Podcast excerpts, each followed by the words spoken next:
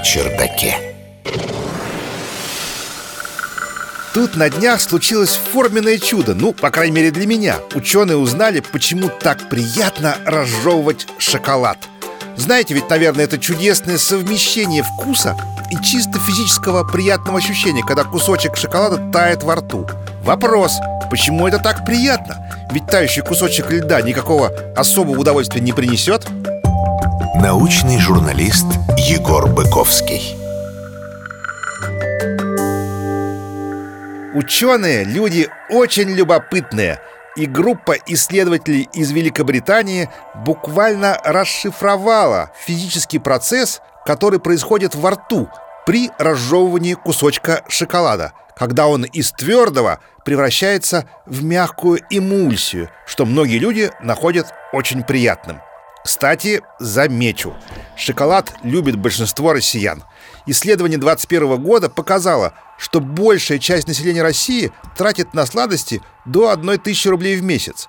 Больше всего наши соотечественники предпочитают плиточный шоколад, это 30% респондентов, и торты, 24%. Итак, вернемся к нашим баранам, точнее, к шоколаду. Ученые из университета Лица, Великобритания, применили аналитические методы из трибологии – есть такая наука, друзья, которая занимается исследованием и описанием контактного взаимодействия твердых деформируемых тел при их относительном перемещении.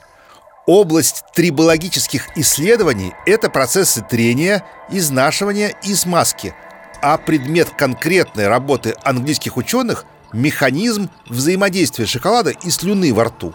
Результаты исследования были представлены в журнале ACS — Applied Materials — Анализ проводили с использованием темного шоколада класса люкс и с помощью искусственной трехмерной поверхности, похожей на язык, разработанной в университете Лица там же.